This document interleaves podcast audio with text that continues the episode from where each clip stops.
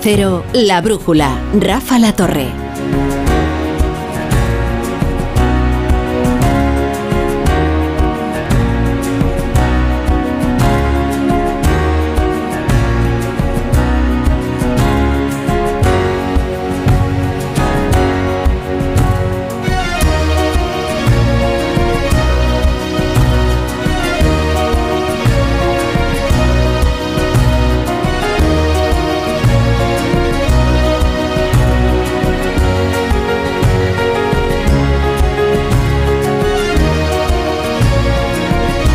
Son las 10 y 1, son las 9 y 1 en Canarias, así que es tiempo de la tertulia de la brújula. Vamos a recoger los pedazos del día en el que Pedro Sánchez ha estado en Davos y ha pronunciado un discurso muy interesante, muy interesante en el que ha prescrito para los problemas de Europa exactamente lo contrario de lo que él hace en España, lo cual no deja de ser curioso, porque dice, ante la emergencia de los extremismos, lo que hay que hacer es un pacto de las grandes familias europeas. Vaya, pero si aquí en España justo él hizo lo contrario, apoyarse en extremistas de izquierda a derecha, porque no vamos a decir que Junts es precisamente socialdemócrata, para impedir que gobernase la principal familia ahora mismo política española, que es el Partido Popular, que es quien ganó las elecciones. Pero bueno, ha dicho que la solución después de las europeas es que los socialdemócratas, los populares y los liberales se pongan de acuerdo y se unan contra los extremismos. Pues se lo podía haber aplicado aquí en España, que él se unió con los extremismos al coste que fuera para evitar que el Partido Popular gobernase. Eh, claro, al coste que fuera, es al, coste de una ley de amnistía que fuerza todas las costuras de la Constitución si es que no la rompe. Porque eso es lo que dice el informe de los letrados de la Comisión de Justicia, con argumentos además bien interesantes. ¿no? Por ejemplo, atacan uno de los principales argumentos de los defensores de la ley de amnistía, que es aquel de, ah, es que ya hubo una amnistía en el 77. Sí, claro, preconstitucional. Y precisamente porque favoreció ese pacto de olvido y de perdón el tránsito hacia un régimen democrático no es ahora una herramienta en manos del legislador. Si quiere usted una amnistía, puede hacer una reforma constitucional, dicen los letrados de la Comisión de Justicia. Es decir, va a ser más fácil acercar la Constitución a la ley de amnistía que acercar la ley de amnistía a la Constitución, porque lo que consagra la ley de amnistía es una España de dos categorías. Aquellos que, como son socios de Pedro Sánchez pueden permitirse borrar su historial delictivo y aquellos que van a tener que apechugar con lo que han hecho, es decir, las consecuencias de sus acciones. Hay una mentira que se repite desde hace demasiado tiempo, que es que a los independentistas se les persigue por sus ideas. No, no, se les está amnistiando por sus ideas, que es distinto por sus ideas no, por el apoyo parlamentario que tienen sus ideas, que es lo que ha permitido investir a Pedro Sánchez. Luego tendremos algunas eh, entrevistas muy interesantes eh, eh, al respecto de estos informes de, los letrados del Congreso de los Diputados. este es el segundo informe, en realidad. El primero es el que permitió comenzar con la tramitación de la ley de amnistía. Este apadrinado por Fernando Galindo, que pasó del Ministerio de Política Territorial al letrado mayor del Congreso y que eh, bueno, acuñó, la verdad es que una fórmula bien original, que es esto lo de palmaria anticonstitucionalidad. Es decir, como si hubiera una gradación en la anticonstitucionalidad. Es un poquito eh, anticonstitucional, un muchito anticonstitucional, o es anticonstitucional o no es, o es eh, constitucional, digo yo. Pero bueno, eso, eso luego lo analizaremos eh, también así, la dilación en hacer público este informe por parte de Francina Armengol, que está denunciando la oposición, que dice que se mantuvo secreto, no se hizo público, hasta que expiró el plazo para la presentación de enmiendas y eso impidió que las enmiendas de la oposición pues se apoyaran en los argumentos de los letrados de la Cámara. Vamos eh, con la tertulia. Hoy, ¿quién tenemos hoy? Vamos a ver. Primero vamos a saludar a Iñaki Ayacuría, que está en Barcelona. ¿Qué tal, Iñaki? ¿Cómo estás? Hola, buenas noches. Muy bien. Buenas noches. Buenas noches. ¿Qué Garat? ¿Qué tal? Buenas noches. Pues muy bien, Rafa La Torre. ¿Cómo estás? Bien. Me alegro. Chema Crespo. Buenas noches. Muy buenas noches. ¿Qué tal? ha, venido, ha venido migrando como las aves, huyendo del frío, Chema ¿Eh? Crespo. No, pero si hoy no, no hace frío en ningún sitio. Aquí en Madrid no. No, y en mi Castilla tampoco. No, ¿eh? tampoco mucho. ¿no? ¿no? No, no, no, no, Ha hecho estos días atrás. Bueno, en tu Castilla depende. No, no, no. Es que el otro día pasó algo excepcional y tenía que comentárselo a Chema Crespo. excepcional. O sea, estaba viendo la tele. Y entonces, eh, esto fue en Navidades como no he tenido oportunidad de hablar contigo en antena, y a mí me gusta hablar estas cosas en público, eh, y entonces Susana Griso eh, conectó con unos señores que estaban haciendo terneros lechales. Y bueno, resulta que había terneros. Corderos. Corderos, corderos, perdón, perdón. Efectivamente, no es ahí, es donde se nota esa. No, no, fue impresionante. Porque entonces le preguntó, a, Chema, oye, ¿tú sabes identificar el lechal del que no lo es? Y entonces tenía sobre la mesa el hombre del asador una serie de... Manis de Campaspero, anda, que no me he comido yo allí. Y entonces, si se habrá comido corderos allí, ¿qué dijo? Lechazos, lechazos. Lechazos. bueno, joder, bueno el tamaño, ¿no? La diferencia es el tamaño. uno no, puede pasar de 4 kilos. No, y uno que no, no, ha comido hierba y solo se ha alimentado con leche y el cordero... Ah, en pues el color, en el color. No, ya, ya comido hierba, ya tiene otra otra textura, otro sabor, otro más, más grasa, más carne, es más grande, en fin. Porque fue por la tele, ni lo palpó ni lo probó, dijo ese. Decían en Castilla y León, cuando yo me dedicaba a las líderes políticas, que para hacer carrera política en Castilla y León tenías que haberte comido un rebaño de ovejas entero. que si ah, no, no ah. te iban a atender en ningún sitio. Bueno, bueno, bueno. por ejemplo, el, centollo eh, es muy fácil identificar cuál es el de las rías gallegas y cuál no. Que Tigarat, por ejemplo, lo haría nada más verle el pelaje. Ya me gustaría a mí haberme comido los centollos eh, centollos como lechazos se ha comido Chema Crespo. bueno, alguno cae, alguno cae. Bueno, José Miguel Azpiroz, ¿qué tal? Buenas noches. Hola, buenas noches, La Torre. Pues vamos con el menú de la tertulia. Pues ya lo has adelantado, asunto principal para el análisis de esta noche, el informe de los letrados de la Comisión de Justicia del Congreso que hemos conocido hoy, a pesar de tener fecha del día 10, y que dice que la proposición de ley de amnistía plantea dudas sobre su constitucionalidad. Tanto en la exposición de motivos, donde se invoca la amnistía del 77 como punto de partida del pacto constitucional, como también en el articulado en lo que se refiere al tiempo de aplicación y delitos a perdonar. Informe que choca con el elaborado por el letrado mayor Galindo para la admisión a trámite de la norma, donde no se apreciaron defectos formales ni vulneración palmaria de la Constitución. ¿Lo puede explicar la tertulia?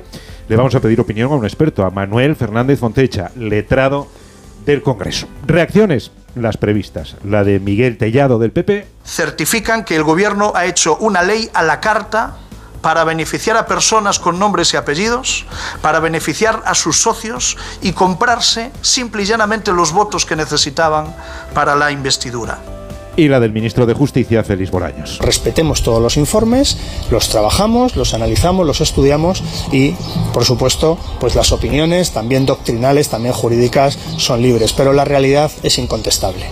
¿Inconstitucional o impecable? La última palabra la tendrá en cualquier caso el Tribunal Constitucional y probablemente la justicia europea, y eso que crecen las voces que ven al Constitucional de Conde Pumpido actuando como un tribunal de apelación frente al Supremo, especialmente tras las decisiones de amparar a Arnaldo Tegui o anulando la sentencia que quitó el escaño al diputado Alberto Rodríguez. ¿Tiene ese temor la tertulia? ¿Lo comparte? En lo político, reuniones a pares. Cerdán y Turul, por un lado en persona y casi escondidas, y Bolaños con Llobé, de Esquerra vía telemática que es más discreto. ¿Por qué? ¿Para qué? ¿Con qué resultados? Los interesados no sueltan prenda. Insisto, es una reunión de trabajo, lo hemos dicho en múltiples ocasiones. La reunión de hoy es una de trabajo, como muchas más que vamos a tener. ¿Alguien tiene alguna pista a qué tanta reserva? ¿Para esconder las diferencias? ¿Para que no se vean las coincidencias? ¿Para que la realidad no destape la verdad?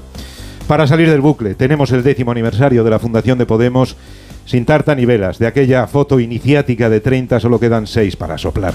De 69 escaños a 5. Hacen falta razones que expliquen el naufragio y también que se señale a responsables y de paso comentario sobre la situación de la teórica heredera, Yolanda Díaz, en horas bajas y dedicada a remontar el vuelo. Tendremos que tener un debate en nuestro país sobre los salarios, elevadísimos salarios de muchos miembros de la dirigencia empresarial de nuestro país.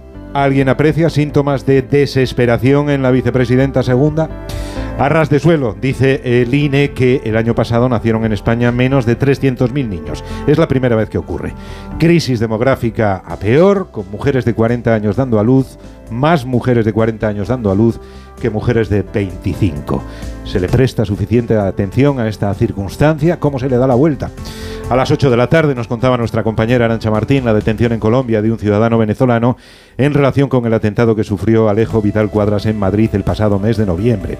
Es el cuarto detenido. Falta el supuesto autor de los disparos, un tunecino francés al que no se localiza. Seguimos apostando por la vía iraní y ya sé que no es un tema fácil. No me mires así, Chema. Pero es noticia. El descubrimiento del agujero negro más antiguo del universo un coloso espacial supermasivo con millones de veces la masa del Sol y lo más interesante, que no debería estar ahí. Ahí es a 13.000 millones de años luz. El problema es que el universo se creó hace 3.800 millones y en 800 millones no se pudo formar un agujero negro tan gigante. Conclusión. O comen estrellas y galaxias más rápido de lo que se creía o el Big Bang ocurrió antes de lo que se pensaba. Antes de ayer. A ver quién torea. Bueno, pues este es el asunto principal de la tertulia de hoy. ¿Y ¿Qué os inquieta más de las dos opciones? Pero yo creo que lo de devorar galaxias y tal suena fatal. O sea que, que sí, peor. ¿A, ese ritmo cuando llegan aquí? ¿El agujero? Eh, no, no, el agujero está allí. Probablemente ya no existe, porque ah, eh, la imagen que ha captado. Que nos devore el agujero La imagen que ha captado el James Webb es de hace 13.000 millones de años. Entonces, no tengas miedo por eso. Estaba ahí hace 13.000 millones de años. eso es. Y lo que no se sabe es eh, por qué estaba ahí, porque según las teorías y lo que se conoce del universo, pues no debería existir. Debería estar. Ahí el, hay, eh, yo justamente vi recientemente el documental de, cómo enviaron al espacio el, este telescopio, que ha conseguido todas estas imágenes, y es verdaderamente impresionante, ¿eh? porque los científicos de la NASA estuvieron 25 años trabajando en el envío del, del telescopio, y lo que consiguió, si recordáis la foto esa que salió Joe Biden ¿eh? Eh, eh, que hizo la presentación de la primera fotografía, esto creo que fue en el 2021, donde parecían también múltiples galaxias y, es muy interesante ver el, documental, que no sé en qué plataforma está, pero bueno, si se busca, de cómo se hace y luego toda la interpretación que te hacen los, científicos del descubrimiento, ¿no? de todo esto que están descubriendo y cómo conectando con un con un libro que está muy de moda en Francia y en España está vendiendo mucho sobre el Dios y la ciencia. Eso es. Eh, cómo eh, hay cosas inexplicables, ¿no? Y que desde la ciencia hay cosas que no se pueden eh, ahora mismo explicar. A mí en realidad este es el tema que más me interesa de la tertulia, aunque dé para poco debate, pero, pero es verdad. Yo creo que no, yo creo que es muy enjundioso. Bueno, enjundioso es, pero, pero otra cosa es que haya debate, no creo que tengamos tanto conocimiento como para entrar en contradicciones. Cuidado que hay tertulianos que entrarían, ¿eh? y la variable de Hubble todavía Pero es verdad que, que es muy relevante en la medida en la que puede, en la que afecta evidentemente a todas las teorías sobre la, velocidad a la que se expande el universo y a la que se ralentiza la, la, expansión, la velocidad de la expansión del universo. Esto es eh, efectivamente relevante. interesante. a mí lo relevante auténticamente. Al micro, eh, ah, sí, Chema. Tienes escrito aquí en la mano. ¿Tiene cómo?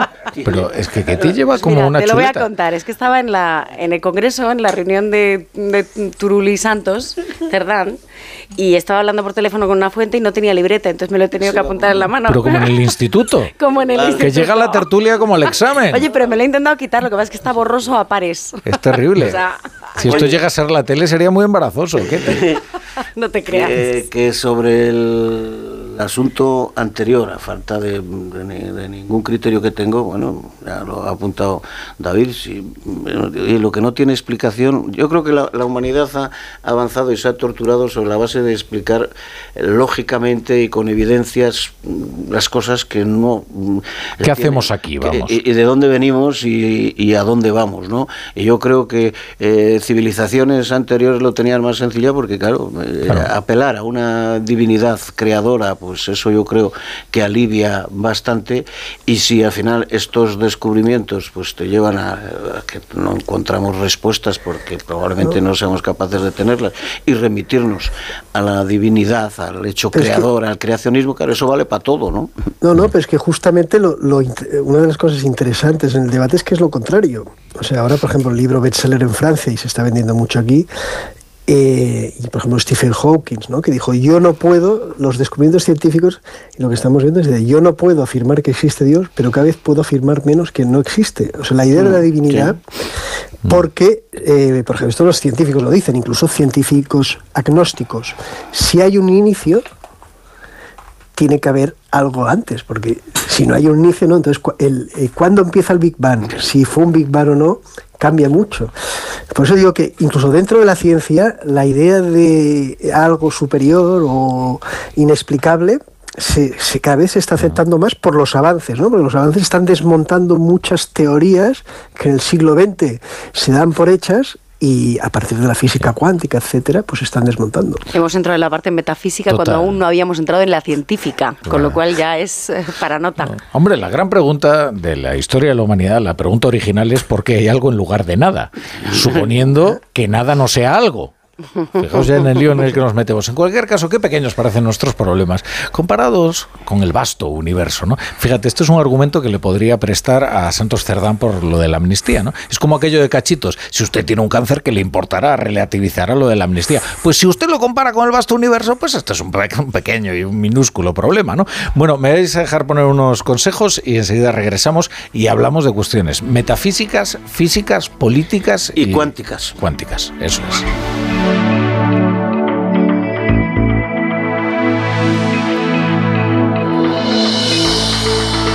La brújula. La torre. Te lo digo o te lo cuento. Te lo digo. No tienes seguro para mi coche eléctrico. Te lo cuento. Yo me voy a la mutua. Vente a la mutua y además de las mejores coberturas, te bajamos el precio de tus seguros, sea cual sea. Llama al 91 555 5555. Te lo digo o te lo cuento. Vente a la mutua. Condiciones en mutua.es.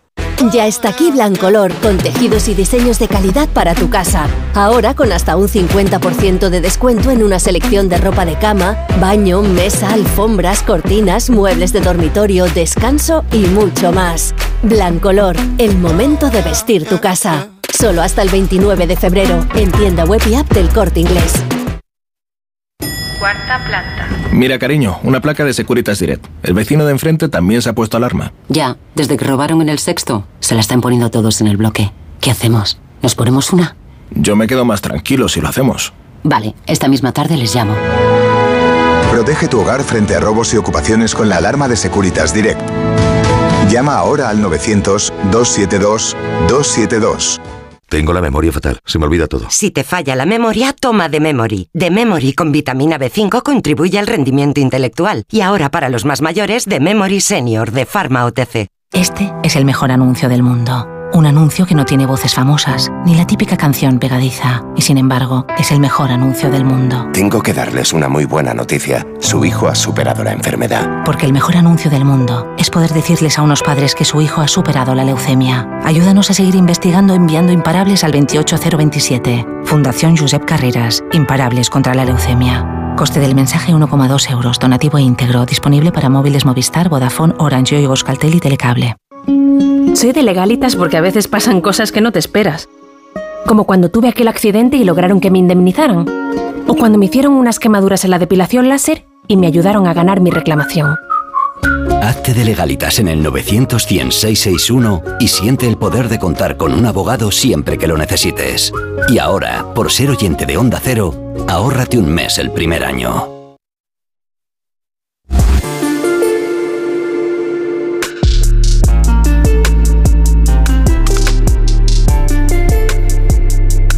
La brújula. Rafa La Torre.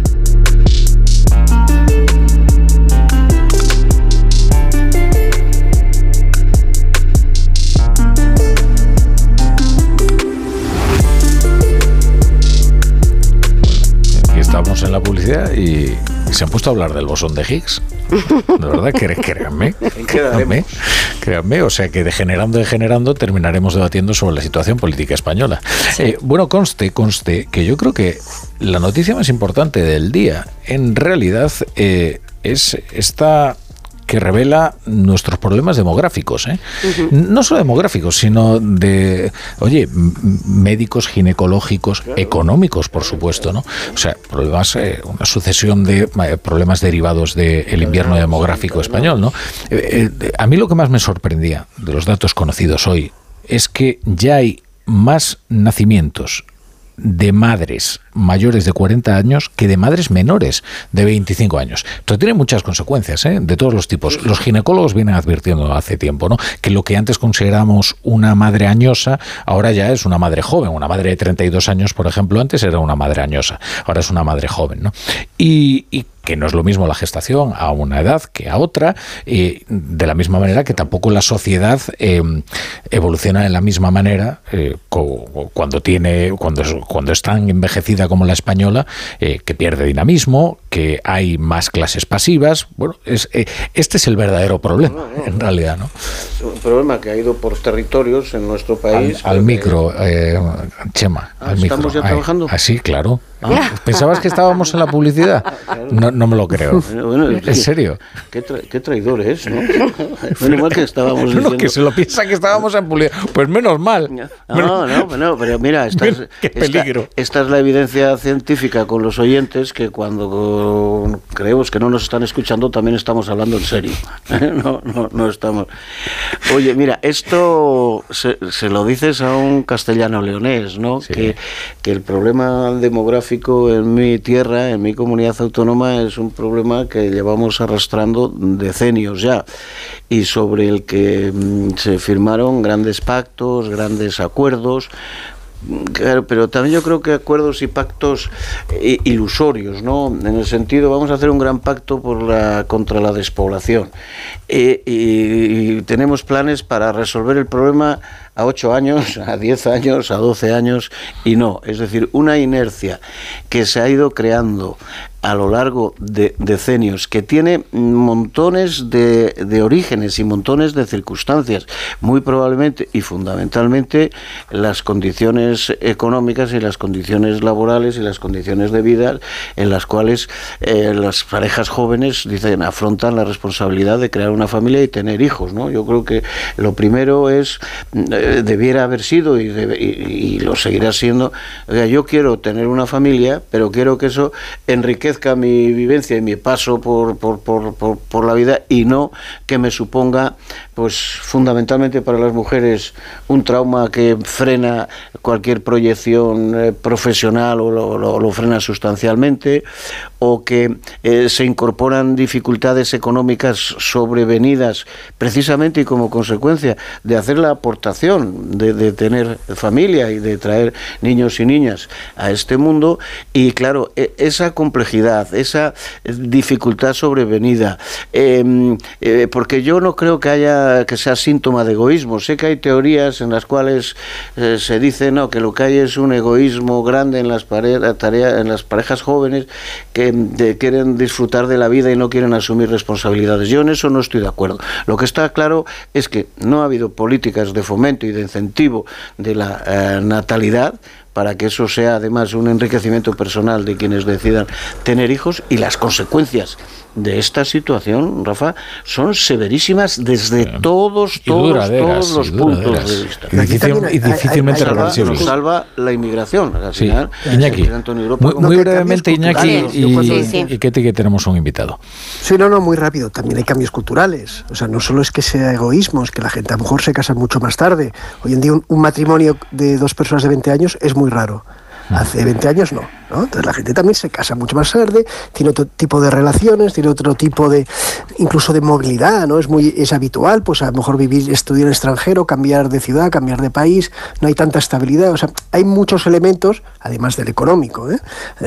sino de que ha cambiado la, la, forma de, bueno, de, los intereses de, desarrollo, incluso de relaciones sentimentales.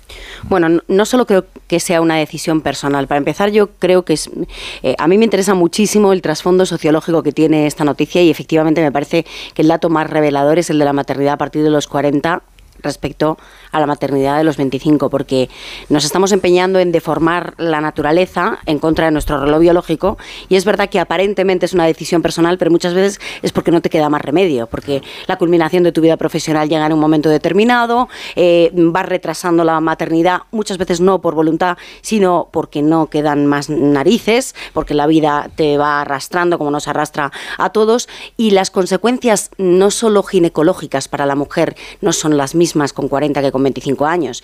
Es que la conciliación, es que la recuperación del cuerpo después de la maternidad, es que eh, todo, la crianza de los menores no es la misma.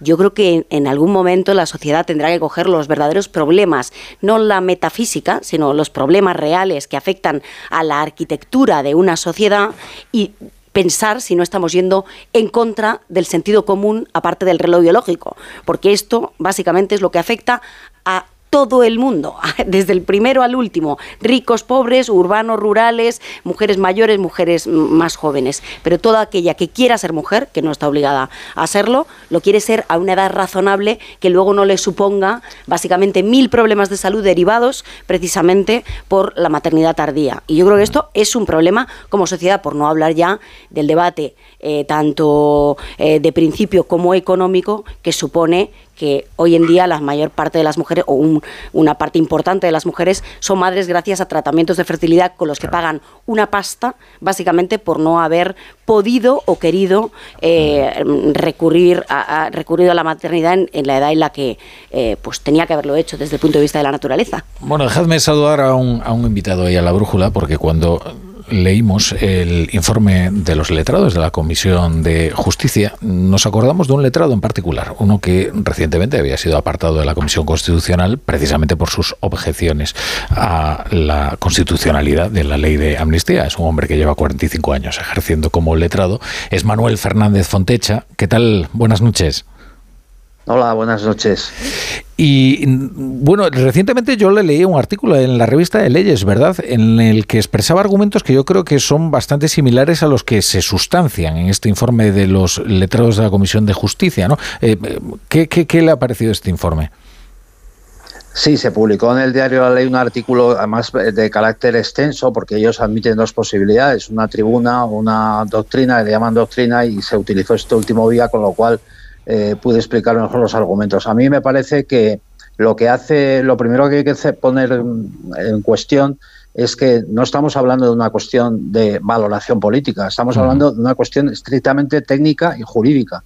Es decir, ponemos a un lado la Constitución, ponemos al otro lado la propuesta de orgánica, la comparamos y con arreglo a métodos rigurosos, lógicos y objetivos, se determina. En ese sentido, eso es justamente lo que hace el informe. Lo primero que hay que aclarar es que el informe inicial que se hizo respecto a si era el tema evidente para no admitir o no, no tiene nada que ver con el informe que se ha emitido hoy. El informe que se ha emitido hoy es el informe propio del letrado. Es decir, es el informe que el letrado de la adscrito a cada comisión realiza comparando la Constitución con el proyecto de ley, la proposición que le llega. Entonces no tiene nada que ver con el carácter de si es patente o no, que es inconstitucional. Simplemente analiza con los miembros de la interpretación jurídica la, digamos, el, la cuestión. Y eso es justamente lo que hace. A mí me parece que eh, es muy, muy a destacar la precisión con la que examina para mí un problema muy grave del proyecto, que es el artículo 1, en el sentido de que lo que dice es que la conclusión es que la apertura, la redacción del artículo 1 lleva a que todos los tipos penales se pueden incluir. Ese es un argumento muy importante, porque lo que añade a cada, a cada motivo, diciendo haber apoyado, haber apoyado, haber eh, lo que sea en, en, concepto, digamos, de móvil, añade cualquier acto tipificado como delito que tuviera idéntica finalidad. Este es un precepto muy, muy complicado, porque lo que dice el informe básicamente es que deja completamente abierto el tipo penal. Claro, y, sobre todo que crearía entonces, digamos, una, una esfera de impunidad.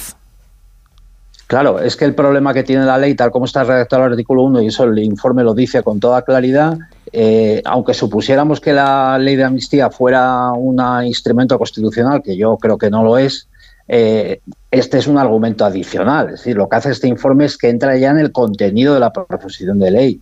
Y entonces, ¿qué advierte? Advierte que en el artículo 1 hay una distinción entre el móvil y el tipo. Y entonces va diciendo, en cada caso va añadiendo, y además cualquier acto tipificado como delito con idéntica finalidad. Esto supone que la finalidad, el móvil, lo que justifica el hecho de la amnistía, adquiere una dimensión eh, absolutamente gigante, hmm. invade el tipo, es decir, lo que dice es cualquier el móvil ampara cualquier tipo delictivo. Esto es un tipo penal que se llama abierto un tipo penal abierto, un tipo penal de caucho, un tipo penal de goma que es nulo desde todos los puntos de vista. Claro, y, esta, eh, esta flexibilidad eh, puede, puede responder al carácter oportunista de esta ley, a que, no a, a que en realidad lo que pretende es, mediante una negociación, garantizarse los votos para una investidura. Claro, exactamente. Existe ahí ese otro móvil, que es el móvil político, de alcanzar eh, un, determinado número de votos que permitan eh, acceder a la presidencia del gobierno. Eso es una cosa evidente, eso es una cosa que está, está en los hechos. Lo que ocurre es que el problema adicional de todo esto, y yo creo que el informe es muy bueno para precisarlo, es que estamos viviendo en un Estado constitucional. Entonces, las amnistías son instituciones muy antiguas y muy anacrónicas. ¿Por qué? Porque los Estados constitucionales se rigen por, por dos principios, la libertad y la igualdad. Y cada vez más por la igualdad, en el sentido que la igualdad ante la ley lo que exige es el mismo trato para todos. La amnistía, ¿qué es lo que es? Es una excepción a la igualdad. Entonces, para, admitir la amnistía tienen que realizar auténticas contorsiones jurídicas, que es lo que hace el artículo 1. Dice, bueno, los que se realicen con el objetivo de perseguir la independencia. Y dice, incluido el delito tal y tal, pero luego añade, y cualquier otro. Bueno, esto es inaceptable. Es decir, es que dejan abierto el Código Penal, porque entonces, además hay un problema adicional que bien dice el informe, es que el precedente de la ley del 77 es. muy malo porque eh, fue reformada en el 84-85 y fue examinada por una sentencia del Tribunal Constitucional. Entonces, ¿qué pasa? Que la ley que se apruebe ahora puede ser modificada dentro de dos años, tres años, hmm. con plazo abierto también retroactivamente para el año 2012. Esto es, es que es totalmente, eso que dice el informe, es totalmente contrario a la, seguridad jurídica. Hmm. Claro, además que señale el, precedente de la amnistía del 77, que es uno de los argumentos que suelen utilizarse ¿no? para defender la ley de, amnistía, es muy interesante porque dice que, claro, que precisamente por ser preconstitucional, eh, la amnistía no es una herramienta en manos del legislador. ¿no? Entiendo que tiene que ver con el hecho de que la amnistía, el pacto eh, preconstitucional para la amnistía del 77, es lo que permite precisamente el tránsito a un régimen constitucional, ¿no? Efectivamente, eso añade el problema de la causa, que también hemos hablado del tema últimamente. Es decir, la causa, se dice que la causa es un conflicto. Pero vamos a ver, lo primero que hay que identificar es qué conflicto y si reúne los requisitos de un conflicto porque el único argumento que tienen a favor para intentar saltar el obstáculo constitucional del artículo 9 y otros obstáculos del artículo 14 es decir, no, es que aquí hay un conflicto. Oiga, mire, no, es que los casos que se han llevado al Tribunal de Justicia de la Unión Europea, al Tribunal Europeo de Derechos Humanos, son conflictos que se han producido realmente es que se han producido realmente y ha habido confrontaciones armadas y ha habido eh, muchas personas, eh, bueno, eh, incluso fallecidas o lesionadas por el conflicto. Entonces, ¿qué pasa? Que aquí lo que podría estar se constituyendo es una especie de ficción en cadena, es decir, es un conflicto ficticio, entonces el móvil también es ficticio, y, pero eso sí, se amplía cualquier delito. Entonces la inseguridad jurídica del proyecto, ya entrando en su contenido, lo que hace el informe, es muy grande. Es decir, es que al margen de que sea o no admisible, es que la inseguridad del proyecto, la inseguridad, el ataque a la inseguridad jurídica del proyecto es muy alta, muy alta, es para reflexionarlo. Mm. Eh, ahora la, principal divergencia entre los eh, entre los socios, el PSOE y, Junts, es acerca de la inclusión de los delitos de terrorismo ¿no? en, el, en el texto. Yo no sé si esto es sustancial o no, eh, teniendo en cuenta que la justicia europea, efectivamente, los tratados de la Unión Europea, pues no, no admiten ¿no? la indulgencia con los, con los delitos de, de terrorismo. quizás no sería ni siquiera necesario precisarlo en el texto, ¿no? Es que en el análisis del, Tribunal de Justicia de la Unión Europea es muy importante, hay dos delitos muy importantes, eh, terrorismo y malversación. Entonces el terrorismo está claramente excluido o es excluible de una ley de amnistía con base en el derecho europeo, ya no en el español, y el delito de malversación igual, porque ahí el Tribunal de Justicia hace un argumento muy sencillo y muy fácil de comprender. Es decir, si el político es el que tiene a su cargo el uso de fondos públicos, ¿vamos a amnistiarla a él por malversación? Hmm. No tiene ningún sentido. Es decir, justamente es el que no puede ser amnistiado por malversación porque es el responsable. Entonces, la norma ejemplar de cara a la sociedad sería totalmente la contraria, excluir a un político o un administrador eh, de una posible amnistía. Entonces, ¿qué pasa? Que con el terrorismo y la conversación se produce esta especie de gigantismo del, tipo penal, se produce este y cual, cualesquiera otros delitos que se hayan cometido. Entonces, eso el informe deja muy claro que ahí lo que se produce es una apertura del tipo que en derecho constitucional comparado se llama vaguedad. Hmm. Entonces, las leyes vagas son nulas en el derecho europeo y en el derecho anglosajón. ¿Por qué? Pues porque lo primero que tiene que tener eh, conocimiento la gente es que él está obligando la ley.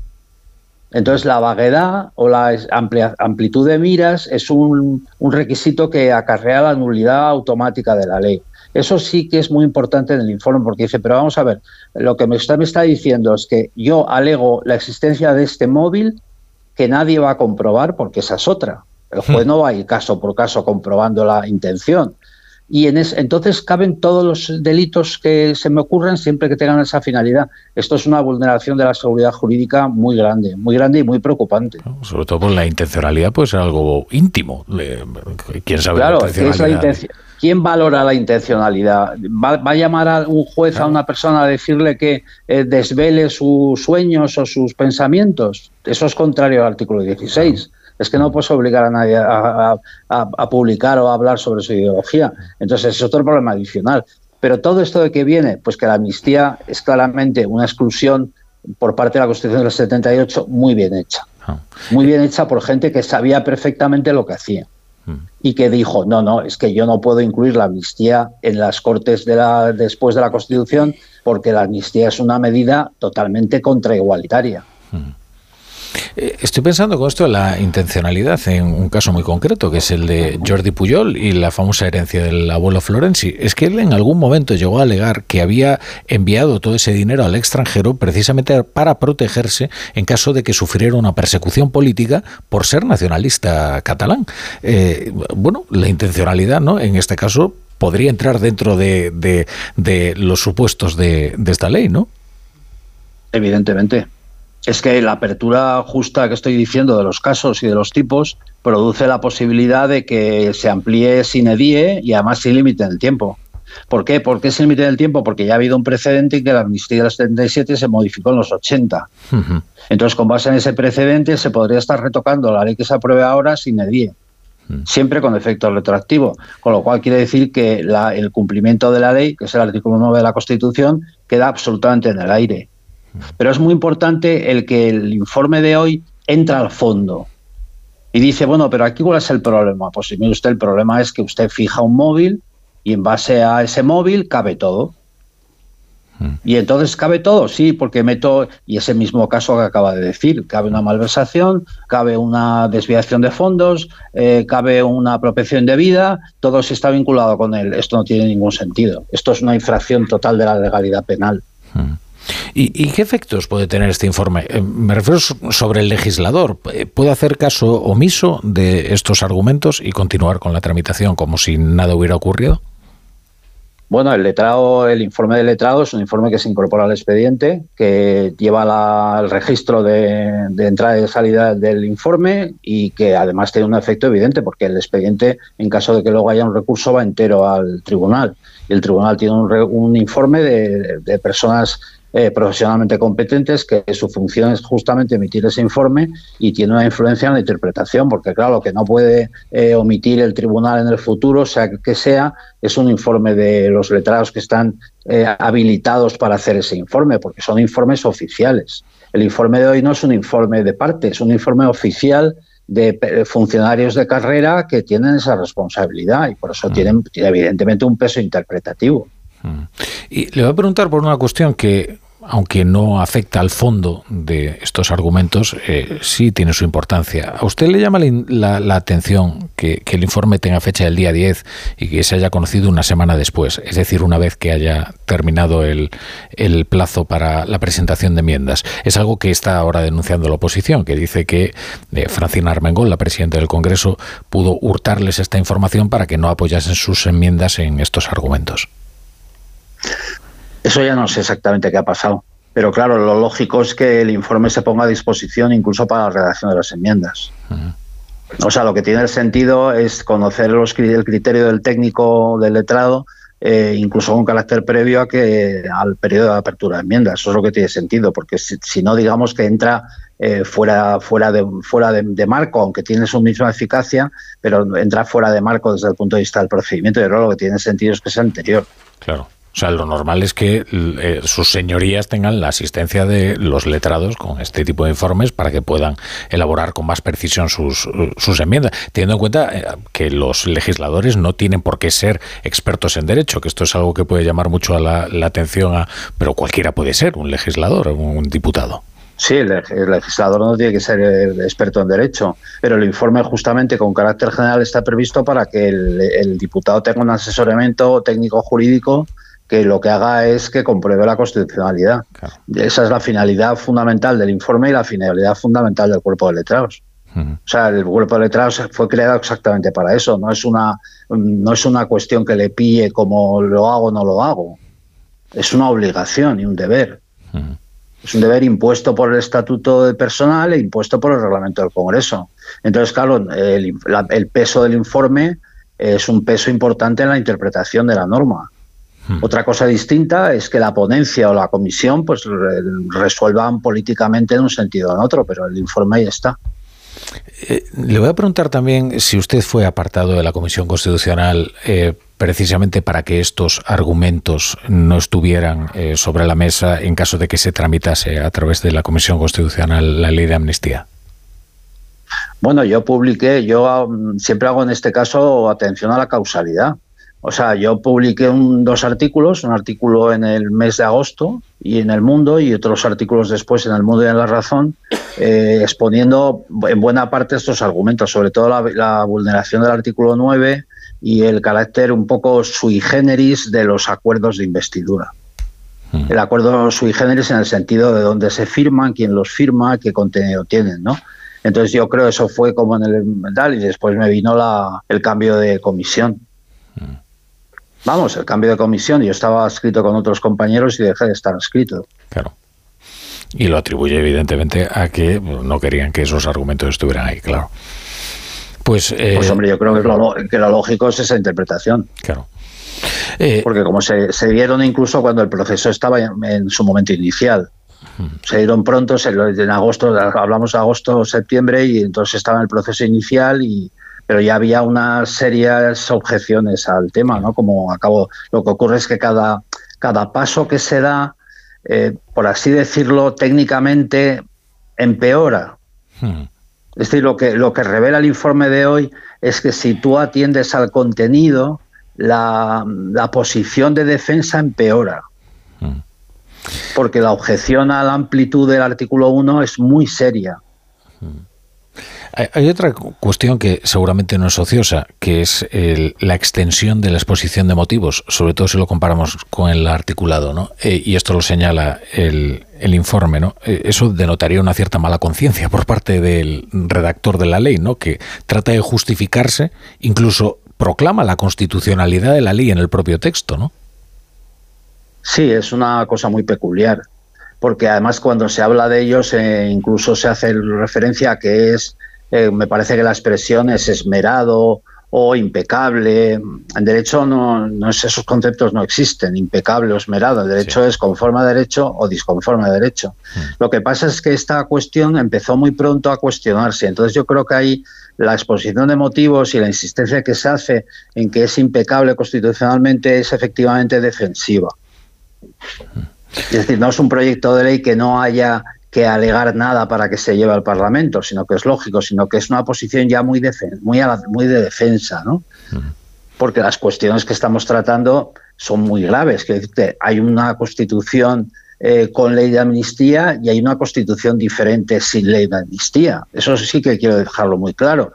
Si admitimos la constitución actual vigente con primacía y supremacía, pero admitimos que exista la ley de amnistía, mm, el régimen constitucional ha cambiado. Claro. Eh, por eso señala también, claro, el informe que eh, mejor sería hacer una reforma constitucional y acercar la Constitución a la ley de amnistía que no acercar la ley de amnistía a la Constitución, cosa que es eh, eso, imposible. Eso es absolutamente evidente porque además si no acercas la, la vía de la reforma, la defendí en los artículos y me parece que en todo caso tendría que hacerse una reforma y dijera, bueno, mire, es que lo que la Constitución dice ahora es incompatible con la ley de amnistía.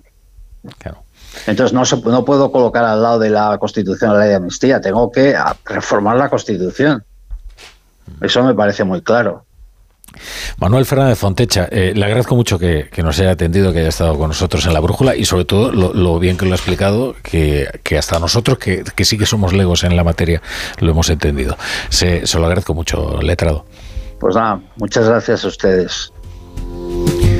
Bueno, pues estamos en la tertulia de la brújula con Ketty Garat, con Chema Crespo, con Iñaki Ayacuría, que ya van a poder disertar y hablar sobre lo conocido hoy y sobre los trámites que se vienen con la ley de amnistía. Empezamos contigo, Iñaki.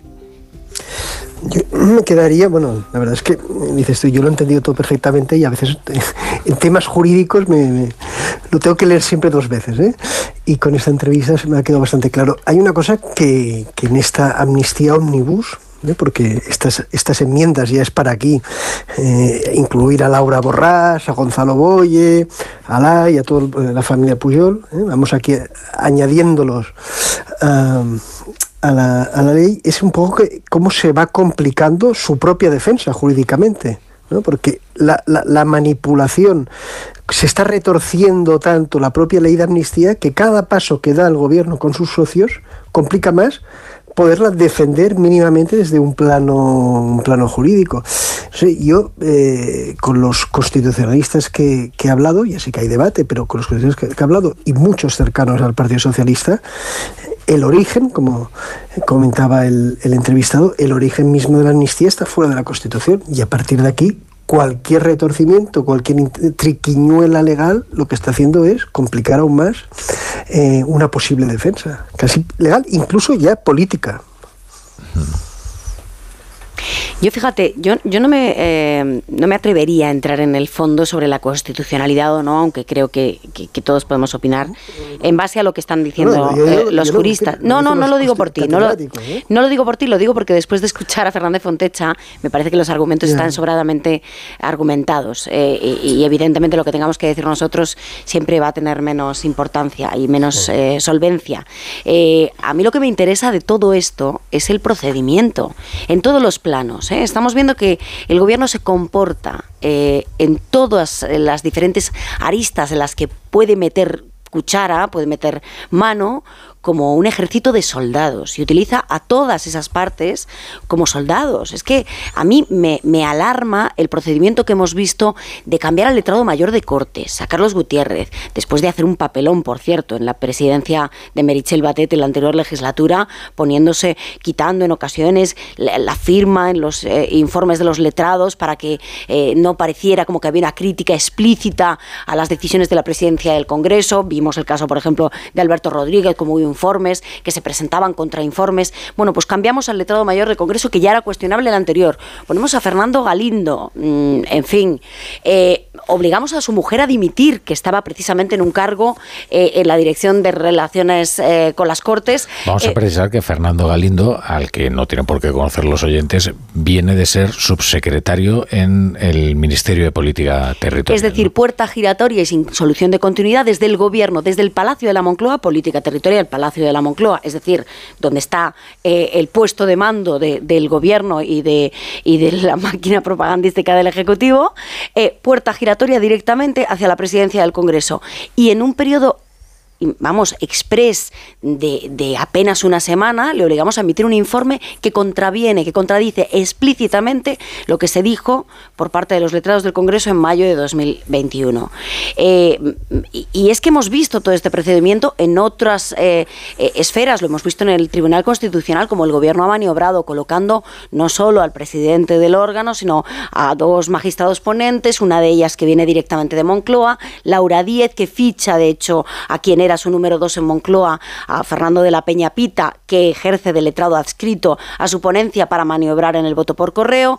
estamos viendo cómo ejerce efectivamente como ejército el bloque progresista del Constitucional, erigiéndose en sala de casación o segunda instancia para corregir todas las sentencias del Tribunal, del Tribunal eh, Supremo. Y lo vamos a ver no solo en lo que se refiere a Otegui o lo que se refiere al caso del diputado Alberto Rodríguez, lo vamos a ver en los nombramientos del Gobierno, porque el Tribunal Constitucional también se va a tener que pronunciar sobre los nombramientos de Gobierno anulados, el de Magdalena Valerio, el de el fiscal general del Estado, el del anterior fiscal, eh, y vamos a ver cómo se comportan, insisto, como soldados. A mí el procedimiento me alarma, porque creo que ha habido un momento en el que se han quitado eh, las caretas, actúan sin disimulo y con un comportamiento de dudosa eh, ya no constitucionalidad o, de dudosa legalidad, sino, no sé, de, dudosa ética, de un comportamiento bastante, bastante cuestionable en, en relación a la obscenidad con la que se están comportando, ya digo, en todas las esferas y en diferentes eh, estamentos, desde el plano parlamentario, el Congreso de los Diputados, el Tribunal Constitucional, etcétera, etcétera. Bueno, pues la verdad que es que la verdad es que es, eh, eh, es, apasionante y todo lo que se dice tiene su punto de, de interés y algunos aspectos pueden ser compartidos, pero si fuéramos un poquito más equilibrados estaríamos mejor, porque claro, estar cuestionando ya y con contundencia la tarea del Tribunal Constitucional legítimo legalmente establecido, nombrado por los procedimientos eh, constitucionales y olvidarnos así, porque sí, que donde alguien funciona como auténticos soldados, pero soldados caídos desde hace años, años y años, que es el Consejo General del Poder Judicial, origen de muchas de las dificultades por las que atraviesa la justicia en España, pues parece que eso no es hacer un análisis, un análisis equilibrado. Yo creo que el Tribunal Constitucional está en plenitud de sus atribuciones, en las personas que están en el Tribunal Constitucional lo están porque podían estarlo y porque cumplen requisitos. El Tribunal Constitucional tiene entre sus atribuciones revisar eh, eh, sentencias por, por respeto a, los derechos fundamentales, incluidos los del Tribunal Supremo, y lo que no eh, tiene ningún lugar por donde cogerlo es la eh, permanencia amotinada, porque es un auténtico motín, de, eh, Consejo, de los miembros del Consejo General del Poder Judicial. Pero bueno, al final esos son, ruidos de togas. Eh, aquí de lo que estamos hablando es de la tramitación de, de una ley de extrema complejidad, de extrema, de extrema controversia, eh, yo he estado escuchando atentísimamente al letrado de las Cortes, luego muchos años he trabajado con los letrados de las Cortes y, y ¿qué quieres que te diga? Eh, eh, los parlamentarios siempre estábamos mirando con el rabillo del ojo a los letrados porque tú tienes la representación de la soberanía del, del, pueblo que te ha elegido, pero necesitas a alguien que te diga, oiga, usted tiene que, lo que quiere hacer puede hacerlo porque para eso le han votado, pero los procedimientos que tiene que seguir son estos y los cauces legales son estos. Por lo tanto, a mí me parece que los cuerpos de letrados pues son imprescindibles, imprescindibles. Claro, eh, eh, el señor Fernández Fontecha, cuando tú le has preguntado, dice, bueno, pero ¿usted cree que a usted se le apartó eh, en, relación con sus opiniones sobre este asunto? Es que me parece que también los letrados de las Cortes yo creo que están obligados a la cautela en el desempeño de su función, porque si, si como letrado de las Cortes tiene que elaborar un dictamen, por ejemplo, sobre este proyecto de ley de amnistía, y el señor Fernández Fontecha, por más documentado que estuviera y por más razonable que fuera, pero anda publicando opiniones y artículos en relación con ese proyecto de ley, claro, aquí hay una figura que se llama recusación, ¿no? Dice, no puede opinar o no puede eh, elaborar un informe a un responsable jurídico o judicial que ha estado emitiendo opiniones eh, al respecto en, medios de comunicación. Yo a eso le doy alguna relevancia, aunque no sea, aunque no sea definitiva. Los, conceptos que argumentan, pues claro, son difícilmente, son difícilmente rebatibles, ¿no? Pues claro, eh, eh, si, si en el proyecto de ley se dejan abiertos posibles delitos que puedan ser susceptibles de eh, amnistía, no, eso no puede ser. Yo creo que hay que acotar, hay que tasar y hay que dejarlos ajustados cuáles son en su caso los delitos. Hombre, eh, el, principio de igualdad, termino ya, que, tanto, se, eh, tanto se esgrime. es evidente, ¿no? Es evidente que tanto la amnistía como los indultos son medidas excepcionales que, en fin, pueden eh, afectar a, cualquiera y es verdad que por definición un indulto que modifica una sentencia o una amnistía que te queda, oiga, mire usted, pues eso es un trato eh, eh, excepcional, pero claro, no mm, esa figura no puede llevar a la categoría de que con esto se asienta la desigualdad. hay la existencia del conflicto. hay, dos asuntos que me parecen en, la entrevista muy destacables. En, en el informe ya se apunta que la amnistía del 77 no puede ser un precedente que justifique eh, la utilización de la amnistía, porque esa es una herramienta que precisamente porque el, la amnistía del 77 es un pacto preconstitucional, no está en manos del legislador. Esto es interesante porque es muy rotundo.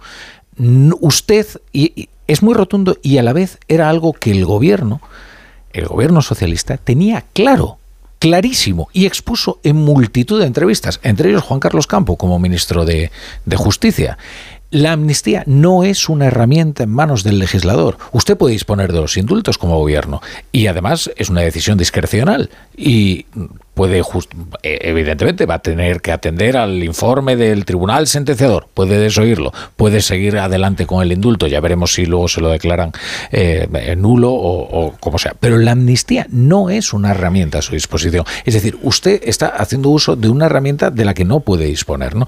Eh, eso es interesante. Y luego la cuestión está, tú decías, Chema, los letrados son la asistencia de vida de los diputados.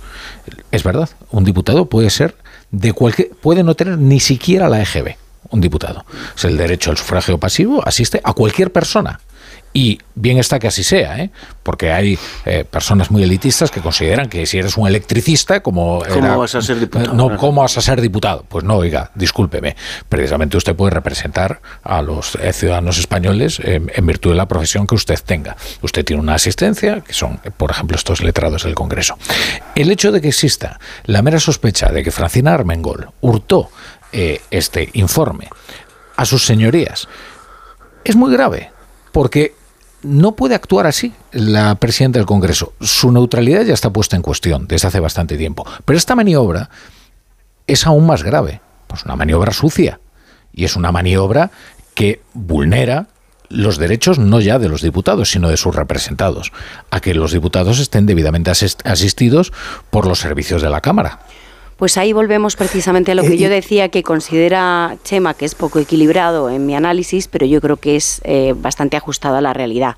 Porque a mí me parece, vamos, yo preguntaría, ¿es equilibrado que los que hemos visto el informe que lo hemos visto ya todos, eh, mm, veamos que efectivamente la firma de los tres de los tres eh, letrados adscritos a la Comisión de Justicia que nadie conoce. algunos los conocemos pocos y otros no los conocemos ninguno. Eh, mm, dos mujeres y un hombre.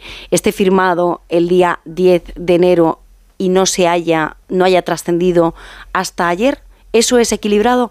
¿Es equilibrado que se fiche a Fernando Galindo, letrado adscrito en Cortes, por supuesto, en excedencia, que estaba en el Ministerio de Política Territorial y que pasa sin solución de continuidad del Palacio de la Moncloa a ejercer de letrado mayor en Cortes cuando había otros aspirantes con más galones y con más años eh, eh, y, con más solvencia para ocupar ese puesto y que eso motive que precisamente su mujer, también letrada en Cortes, Mercedes Cabrera, haya tenido que dimitir de su puesto para poder encajarlo? ¿Es eh, equilibrado que el gobierno utilice a los letrados y a los cargos de Moncloa que posteriormente ficha como letrados tanto en el Constitucional como en el Congreso de los Diputados para ejercer, insisto, de soldados en favor de sus intereses, porque lo que preocupa de esto y el trasfondo, a mi juicio, que creo que se ajusta bastante a la realidad y que no es desequilibrado, eh, es que un ejército cómo se comporta, con disciplina, en un ejército eh, la ley es, es, lo que digo yo, o sea, la ley es la ley, evidentemente, pero eh, es el, general, es el puesto de mando el que dice aquí se hace esto y se ejecuta. Y por lo tanto, la ley que para el gobierno es cambiante y que da exactamente igual lo que dijera Campo en su día, ni lo que dijera Sánchez, ni lo que dijera Carmen Calvo, porque antes era un criterio y ahora es otro, en el que no importa lo que diga la Constitución ni lo que digan los letrados, importa lo que diga Sánchez. Y lo que diga Sánchez conforme a su conveniencia en el momento en político en el que nos encontramos. Y con ese criterio le da órdenes nada más y nada menos que a magistrados del Tribunal Constitucional y nada más y nada menos que a letrados tanto en Cortes como del Constitucional. Y esto es muy preocupante desde el punto de vista de la legalidad, del procedimiento y de las formas. Y creo que eso es bastante equilibrado. ahí me recuerda un poco, ¿eh? pero me recuerda lo que pasó en, el Parlamento catalán. El Parlamento catalán, con las leyes de desconexión, los letrados advirtieron en diferentes ocasiones de que eran leyes inconstitucionales y están cometiendo una, ilegalidad. ¿Qué dijo el gobierno catalán entonces? Bueno, esto es una interpretación que hacen ellos, pero como he oído, por ejemplo, a, representantes de Junts que dicen, los letrados dicen una cosa, pero es una interpretación política, como luego constitucional puede decirnos. Y luego que hubo, hubo una purga de los letrados mayores. Se cambiaron los letrados propios del Parlamento que fueron incluso siendo nacionalistas, porque uno de ellos era nacionalista, pero advirtió, cuidado, la metodología no, por este camino no. Se purgó y, bueno, y se, incluso se forzaba una prejubilación a uno de ellos. A mí, eh, el paralelismo que siempre se hace del procés, del procés catalán al procés español, en este, en este, en este aspecto, es, es muy parecida y, por lo tanto muy inquietante. Eh, eh, Iñaki, no solo has escuchado a parlamentarios de Junts o a dirigentes de Junts decir que esto es una opinión. Eh, también Félix Bolaños, eh, ministro de, Justicia. Respetemos todos los informes, los trabajamos, los analizamos, los estudiamos y, por supuesto, pues las opiniones, también doctrinales, también jurídicas, son libres. Pero la realidad es incontestable. La realidad es que la política que hace el gobierno está consiguiendo que la situación en Cataluña mejore cada día. Es solo una cuestión al respecto eh, de lo incontestable o lo que es incontestable. Entiendo que eso no lo fija Félix Bolaños. Uno podrá contestar eh, y además con argumentos tan rotundos como los que expresan los letrados, pues lo que quiera, evidentemente. Solo faltaría, ¿no? Aquí lo que da la impresión es que lo único incontestable es la pulsión de poder, que es lo que ha motivado esta ley de amnistía como pago por un apoyo eh, parlamentario. Eso es lo que es incontestable. Ahora bien, invoca una cosa eh, Félix Bolaños, dice, oiga, es que el fin es muy noble. Es que la política del gobierno en Cataluña, bien, eso es discutible. Podemos decir, pero imaginemos que es verdad. ¿Y qué? O sea, ¿desde cuándo? ¿Desde cuándo uno puede saltarse los procedimientos? ¿Desde cuándo uno puede aprobar leyes inconstitucionales en el que, eh, ¿por qué? Eh, persiguen un fin, noble. No, oiga, es que la democracia es la consagración de los medios, no de los fines. Los fines todos consideramos que son nobles. todos. Solo faltaría. Pero es que a mí me parece un argumento peligrosísimo este de aquí la realidad es. entonces la realidad, y como la realidad es que eh, tiene muy buenas intenciones Félix Bolaños, eh, entonces aquí el resto tenemos que aceptar que se pasen los procedimientos por donde le Sobre todo que esa es la torre que ha caído. Dejadme un poco, ¿no? no, no, voy. dejadme un poquitín, un segundo. Era solo una frase, pero bueno. una frase, una frase. No, no, no, no pasa nada. Sí, es que es verdad que le había dado la palabra a Chema. Por eso, por eso, que vaya Chema. Haciendo uso, que era una frase muy breve que la democracia es precisamente la torre que ha caído con ese argumento, es que el imperio de la ley no es aquel en el que los hombres se subordinan precisamente a la ley, es que las interpretaciones de los hombres están por encima del imperio de la ley. Mm. Esa es la teoría de Félix Bolaños. Bueno, sucede que eh, yo creo que la ley o las tablas de la ley, yo creo que las leyes no son de inspiración divina, sino que las leyes son de inspiración humana, ¿no? Y por lo tanto las leyes están sometidas a interpretación y ahí están los jueces. Y por eso existen pues también parlamentos e instituciones dedicadas a elaborar leyes y normas. Y aquí ya estamos decretando nosotros, aquí en la mesa de la tertulia de Onda Cero, la ya inconstitucionalidad del proyecto de ley de amnistía, de la proposición de ley de amnistía que ha iniciado su andadura. Pero bueno, ¿quiénes somos nosotros para decretar la inconstitucionalidad de algo? Yo no lo he hecho, ¿eh? fuera de la Yo he dicho precisamente que, que, no me iba a entrar en ese terreno. he hecho todo lo contrario. Acabo de, acabo de escuchar a Rafa hablar de la inconstitucionalidad. no, no, no, no, he dicho que la lógica. No, vamos a ver, no, no confundamos. Porque, hombre, vamos a ver si ahora ponemos en, boca de las personas lo que no han dicho. Yo no he dicho que la ley sea inconstitucional. Yo he manejado siempre los argumentos de los letras del Congreso y yo eh, en fin, a, ello me atengo y por eso entrevistamos a Manuel Fernández Fontecha. Si no, diría yo aquí que es inconstitucional y ya está, y no se, no se habla más. No, no, lo que digo es que la lógica de Félix Bolaños es que da igual los procedimientos porque el fin es noble. Cuando él dice, la realidad es que, oiga, no, la realidad es que eso no se discute. Yo puedo discutir con Félix Bolaños durante horas acerca de la pacificación de Cataluña y lo que ha supuesto la política de Sánchez para ello. Y de lo que ha supuesto sobre todo la sentencia del Supremo, que es lo que yo creo que ha pacificado. Pero eso siempre será una cuestión relativa. Ahora, que la lógica de Félix Bolaños es... La, es eh, no, no, no voy a debatir sobre la constitucionalidad de la ley porque lo que me importa es que yo he pacificado Cataluña. Oye, pues no. Eso es lo que yo digo. No que la ley sea constitucional o no. Que, por cierto, me parece un un asunto secundario, ¿eh? porque lo que creo es que es inmoral. No, no, pero, pero, a ver, pero es que se puede decir. No, no, de verdad, pues, bueno, pero puedo creerlo, ¿no? No, lo que puedes creerlo, claro. Lo que decirte, eso sí que es una cuestión que está sujeta, oye, a, mi subjetividad. creo que es inmoral cambiar eh, apoyo parlamentario por impunidad. lo creo. Bueno, pero cuando hacéis afirmaciones de este tipo, ¿puedo yo replicar algo? por supuesto, No, por supuesto, pero siempre que, eh, que no pongas en mi boca cosas que no he dicho. No, no, se me ocurrirá jamás. no se me ocurrirá jamás. Yo digo que el objetivo que se persigue debe estar revestido de los procedimientos legales que adornan y componen nuestro cuerpo jurídico y que eh, tienen su fundamento en la Constitución. Que sobre la base del discurso político Félix Bolaños o cualquier otro pueda decir, oiga, estamos persiguiendo un fin noble. Bueno, pues eso podrá ser discutible. Seguro que se persigue un fin noble desde su perspectiva. Habrá otros que piensen que es un fin espurio porque lo único que están persiguiendo es tener un apoyo parlamentario durante un tiempo determinado. Todo eso es interpretable. Yo no dudo de que se persiga un fin noble. Ahora bien, el fin noble que no venga revestido del amparo suficiente legal y jurídico en democracia no es adecuado. El papel de los letrados y de los servicios jurídicos, eh, eh, en esto te habla también el secretario de ayuntamiento y el interventor cuando te encontrabas con el alcalde, es que yo quiero hacer esto. Digo, bueno, me parece muy bien, señoría, usted quiere hacer esto. Es que usted me está diciendo que no lo puedo hacer. No, no, yo no le estoy diciendo que no lo puedo hacer. Lo que le estoy diciendo es que usted quiere hacer esto, el procedimiento a seguir es este. No puede usted hacer lo que estime, por más beneficioso que lo considere para su pueblo, y mi tarea, y mi tarea es decirle cuál es el procedimiento a seguir. Y en relación con los informes de los al final estábamos de acuerdo, Chema. es que te, había, te había entendido que decretabas ah, ya la inconstitucionalidad. No, no, me atrevería yo. Imagínate, yo soy paisano de Condigo Conde Pumpido, termino, pero no, no soy termino. Bueno, pero aquí sí ha subyacido, sobre todo en la intervención de Ketty. Yo no he dicho nada de inconstitucionalidad, he sido la única que no lo ha dicho. O sea, termina, Chema, que tenemos que ir a Puli.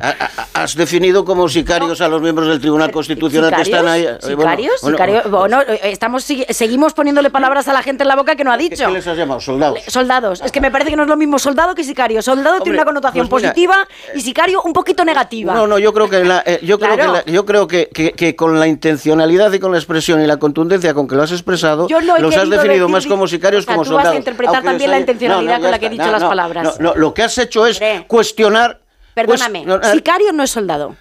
Sicario no es soldado. Chema, te pongas como te pongas. vale, pues ya está. son soldados. Yo te digo, yo sencillamente te digo, y se lo digo a los oyentes, que aquí lo que se está es cuestionando ya la credibilidad del Tribunal Constitucional, porque todos están a las órdenes de Pedro Sánchez. Y eso es falso y eso es mentira. El Tribunal Constitucional es eh, un órgano máximo de interpretación de la Constitución, legítimamente constituido y por los procedimientos eh, eh, establecidos. No hay nadie que se haya colado allí por la puerta de atrás. Y las sustituciones que se han hecho de letrados en el, en el Parlamento, en las Cortes, que pueden dar lugar, cómo no, a interpretaciones, porque seguramente haya motivaciones, no conozco yo que hayan sido recurridas o hayan sido reclamadas. Quien está ejerciendo de letrado mayor es porque puede ejercer de letrado mayor. Y los únicos que están fuera de juego, fuera de toda ley, fuera, eso sí que son soldados, y ahí digo yo, sicarios, son los miembros del Consejo General del Poder Judicial. Esa expresión la utilizo yo. Es que tú estás hablando, fíjate, hay una cosa a la que te voy a dar eh, la razón,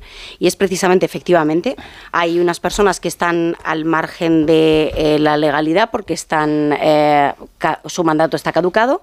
Ahora, Aquí nadie ha hablado, por lo menos yo no lo he hecho, de que hayan entrado por la puerta de atrás ningún letrado en el Constitucional ni en el Congreso, ni que se hayan incumplido los procedimientos legales mm, establecidos para hacerlo. No, lo que yo he hablado primero es de que ejercen como soldados y me ratifico en que lo hacen. Es más, hay fuentes del Constitucional que acusan precisamente al bloque progresista de actuar como un ejército de soldados cumpliendo a rajatabla los criterios políticos y no jurídicos del gobierno de Pedro Sánchez. Y luego, en el, en el Congreso de los Diputados, tres cuartos de lo mismo. Aquí no estamos hablando de que entren por la puerta de atrás ni de que sean ilegales, sino de que sus comportamientos no son conforme a la legalidad o conforme a los protocolos establecidos, sino criterios políticos y yo creo que poco éticos. Bueno, déjame poner eh, unos consejitos, unos consejos. Hemos avanzado. llega la publicidad hay que obedecer como sicarios, perdón, como soldados, como soldados. Que no es lo mismo. que no es lo mismo. La brújula. La torre. Cuarta planta. Mira, cariño, una placa de Securitas Direct. El vecino de enfrente también se ha puesto alarma. Ya, desde que robaron en el sexto, se la están poniendo todos en el bloque. ¿Qué hacemos? ¿Nos ponemos una? Yo me quedo más tranquilo si lo hacemos. Vale, esta misma tarde les llamo. Protege tu hogar frente a robos y ocupaciones con la alarma de Securitas Direct. Llama ahora al 900-272-272. Te compra tu coche, te compra tu carro, te compra tu buga. Te compra tu furgo, te compra tu moto, te compra tu auto caravan. ¿Te han hecho una oferta? Te la mejoramos. Has oído bien. Mejor precio garantizado y compromiso de pago en 24 horas. Ven a vernos. ¿Este año te has propuesto recuperar el pelo perdido? Ven a Insparia, el grupo capilar cofundado por Cristiano Ronaldo, experto en trasplantes capilares que ha cambiado la vida de más de 60.000 pacientes. En un solo día podrás recuperar tu pelo para siempre y con resultados muy naturales. Pide tu cita gratuita en el 900 696 020 o en insparia.es. Descubre el nuevo Supercore de Boadilla totalmente renovado para ti. Ahora con instalaciones más cómodas que incluyen deliciosos platos preparados con exquisitas recetas de nuestros chefs. Una gran área de nutrición y bienestar y unos frescos y una charcutería incomparables. Además de la bodega más completa y espacios exclusivos de grandes marcas. Supercore de Boadilla. Descúbrelo de nuevo. Un día descubres que tienes humedades en techos, paredes, están por todas partes. ¿Qué puedes hacer? Llama a Murprotec. Llama, al 930 1130 o entra en murprotec.es. Si con las humedades te las tienes que ver, ¿qué puedes hacer? Llama a Murprotec. 930 1130. Murprotec. Cuidando tu hogar, cuidamos de ti. Clínica Oliver y Alcázar. Especialistas en implantes para pacientes con muy poco hueso. Cirugía mínimamente invasiva con prótesis definitiva en un mes como máximo. Diagnóstico gratuito y financiación. Consulte su caso en el 91 564 6686 o a través de la página web oliverialcázar.com. Más de 30 años de experiencia. ¿Tienes averiado el cambio automático de tu coche? En Automatic te lo reparamos, le damos una segunda vida. Automatic.es. En Automatic reparamos tu cambio automático como se merece. Entra en automatic.es. Automatic, expertos en reparación de cambios automáticos. Tu cambio automático quiere que lo cuides en automatic.es. Disfruta la cocina asturiana en Restaurante Couzapin, las mejores faves de Madrid, excelentes productos de temporada, esmerada atención. El sabor de Asturias está en Couzapin.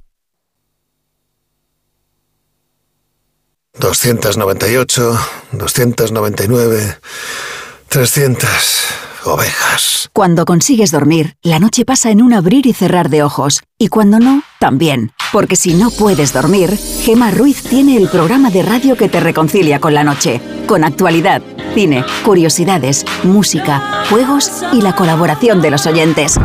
¡Baja esa voz! ¡Que no son horas! No son horas.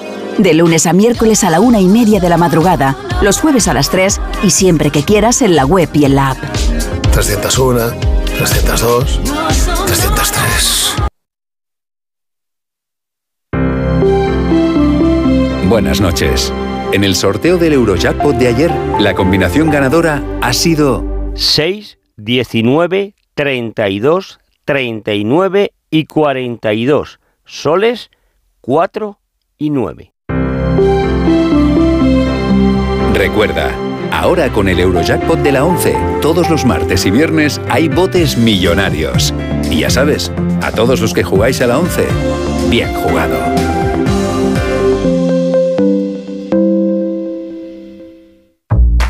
¿Sabes todo lo que rascas con un rasca de la 11? Pues imagino que si te toca puedes rascar mucho dinerito, ¿no? Claro, y momentos inolvidables, o muchas, pero que muchas risas. Y sí, también puedes rascar premios de hasta un millón de euros. Ah, pues entonces dame un rasca. Con los rascas de la 11 puedes ganar momentazos y premios de hasta un millón de euros. Rascas de la 11. Rasca el momento. A todos los que jugáis a la 11, bien jugado. Juega responsablemente y solo si eres mayor de edad. Un pincho de tortilla, por favor. ¿Con cebolla o sin cebolla?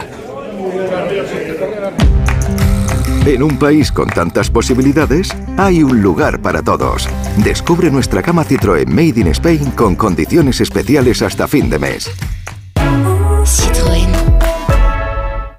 ¡Vigor, gor, gor, gor, gor, gor, gor, gor! Toma Energisil Vigor. Energisil con maca contribuye a estimular el deseo sexual. Recuerda, energía masculina, Energisil Vigor.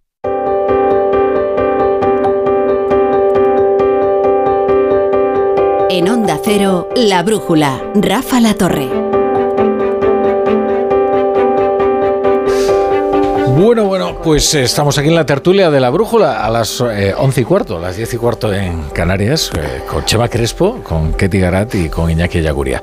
Chema, ahora estamos en antena ya, ¿eh? Estamos en Ya le he apretado yo en el brazo. ya le he apretado. miedo me da, miedo me da lo que puede ocurrir en caso de que uno se piense estábamos está en la intimidad de la publicidad. Estábamos como los letrados de las Cortes, ajustando los términos en los cuales habíamos tenido el debate. Y Estabais bisbiseando ahí.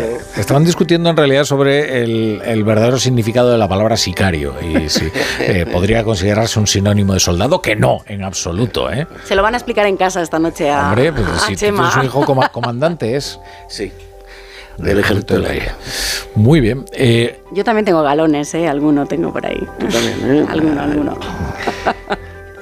Juanjo la Iglesia, ¿qué tal? Buenas, noches, buenas, noches a todos.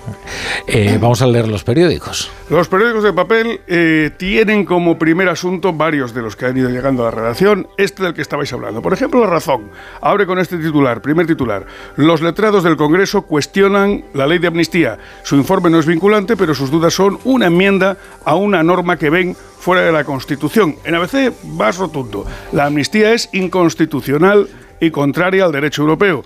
Los letrados del Congreso emiten un informe demoledor contra la intención del Gobierno y advierten de que invade competencias de los tribunales. En 20 minutos, el informe de los letrados del Congreso duda de que la ley de amnistía sea constitucional. El mundo no abre con este tema. El mundo hable con... Eh, Sánchez en Davos. Intervención del presidente ante el poder económico mundial. Sánchez pide en Davos ayuda, entre comillas, para defender la democracia. A pie de página, una noticia de política nacional. El gobierno lanza toda su maquinaria contra el pasado del Partido Popular mientras oculta sus tratos con Junts. Y a pie de página también en el suplemento papel un avance de un reportaje de páginas interiores. El pastor contra el lobo. Es muy fácil ser animalista viendo documentales. En ABC el segundo asunto de portada es PSOE y Junts también callan lo que negocian en el Congreso y en el periódico de España, el primer asunto es PSOE y Junts pactan presentar juntos la ley sobre inmigración. Mm. La ley sobre inmigración. Eh, esto es una noticia muy interesante. Juntos. Bueno, eh, Bueno, tendrán yo- una yo- misma concepción de la política de inmigración y de acogida, el PSOE y Junts. Vamos a ver en qué términos queda eh, esa ley, vamos a verlo, ¿eh? porque efe- efectivamente a mí me parece que las competencias de migración están bien residenciadas en el, en el Estado, como, tal y como establece la Constitución, y me parece que además nosotros pertenecemos a la Unión Europea y para una vez que se ha conseguido un pacto, por, aunque haya sido algo frustrante, eh, para la aplicación de una política migratoria común en el conjunto de la Unión Europea, de la cual España, Grecia y eh, Italia seríamos los grandes beneficiarios porque somos la frontera, etcétera, etcétera. Mm, A mí me parece que jugar con las competencias en materia migratoria es delicado. Oye, eh, Y el discurso, y el discurso. A ver cómo, cómo casa el discurso de Junts, que según el PSOE está- estaría en la extrema derecha, ¿no? Pues se- se acercaría más a Le Pen con el socialista y, por Pues- ejemplo, con el del PSC, que en Cataluña es opuesto al de Junts, en inmigración. Sin duda. Eh, hace 10 años de la fundación de Podemos. Es, Justo. Estamos en Sí. el Sí, aniversario. Y parece que fue ayer, ¿eh? Sí. eh, Pablo Iglesias ha rechazado todas las entrevistas, eh, excepto una, a, a público. Ha dado una entrevista a Pablo Iglesias en el que hace un repaso de, de toda la trayectoria de Podemos. Es un momento muy delicado este. ¿no? Sí, sí, sí, sí, sí. Hombre, la, la verdad es que en torno al eh, el, en torno al 15M eh, ahí eh, eh, surgió también el nacimiento de público, la transición de- del periódico digital de- perdón, del papel al digital y es verdad que, que público y yo personalmente en relación con el 15M creí que ese era un motivo que nuestro país necesitaba y que el 15M aportó la posterior transformación en formación política que compite y la deriva posterior en que, en que entró Podemos interna y todo esto, pues ese es su, ese es su problema. Eh, eh, de, Pablo Iglesias ha estado emitiendo desde público, tenía ahí un espacio para, para un debate. De público no por ninguna vinculación orgánica, que No, ya no, eh, eh, que Pablo además- Iglesias tiene su canal red. que ¿eh? O sea, además eso ya, ya se, se clarificó y él sigue su andadura. No, lo decía porque lo tengo, lo tengo aquí. La entrevista dice: solo he hecho una excepción con público tal. Creo que quedó interesante. Y entonces dice Pablo Iglesias: Te definen tus enemigos. Es, es interesante, ¿no? Como es una forma, digamos, un poco negativa, ¿no? De definirte, ¿no? Eh, pero teniendo en cuenta que ahora su principal enemigo es Yolanda Díaz, pues eh, podríamos eh, ver cuáles son los contornos, ¿no? De, de Podemos. Eh, yo tengo la sensación de que están consiguiendo desquiciar de tal manera a Yolanda Díaz que es probable que acaben con ella, ¿eh? Porque es que mm, veo muy complicado, eh, muy complicada la situación en la que le han puesto, ¿eh? Bueno, y el primer paso son las gallegas. Yo creo, antes iba a decir precisamente, me parece muy simbólico eh, eh, que, que solo quieran conceder entrevistas a un medio de comunicación porque va en el camino este del autoexterminio en el que se ha situado Podemos. Pero no es un autoexterminio, es una aniquilación mutua entre PSOE y Sumar. Han decidido, eh, oye, mm, que si no es para mí no es para nadie y por lo tanto eh, que el juguetito me lo llevo a casa y nadie juega. No, este, esto va la cosa, película. ¿eh? Eh, que, que Pablo Iglesias lo que dice no es que él no quiera dar entrevistas a nadie, es que es el momento de que hablen los dirigentes y portavoces del partido. Otra cosa es que nosotros nos barruntemos que en Será la que- primera vez que le deja hablar a los dirigentes y portavoces del partido, ¿no? Eso es otra cosa. Digo yo. cosa. Oye, que, que se viene una borrasca. Yo ya no, no sé qué nombre qué nombre tiene. Bueno, ahora no, no vosotros lo sabéis, ¿no? No. Pues ya nos lo cuenta ahora Brasero. Es Ah, que claro. estamos aquí entre borrascas, entre borrascas. La última era Eugenio, ¿no? Eugenio, no. La última, ¿cómo era? De Hipólito. Ah, Hipólito. Sí, sí. H. Si eres de los que apuesta por la movilidad sostenible y por el coche eléctrico o híbrido enchufable, Línea Directa tiene el seguro que necesitas. Además de ahorrarte una pasta, tienen coberturas exclusivas como la del robo del cable de recarga o asistencia en viaje también por descarga de batería, para que nada te detenga. Cámbiate y te bajan el precio de tu seguro de coche sí o sí. Ve directo a lineadirecta.com o llama al 917-700-700. El valor de ser directo.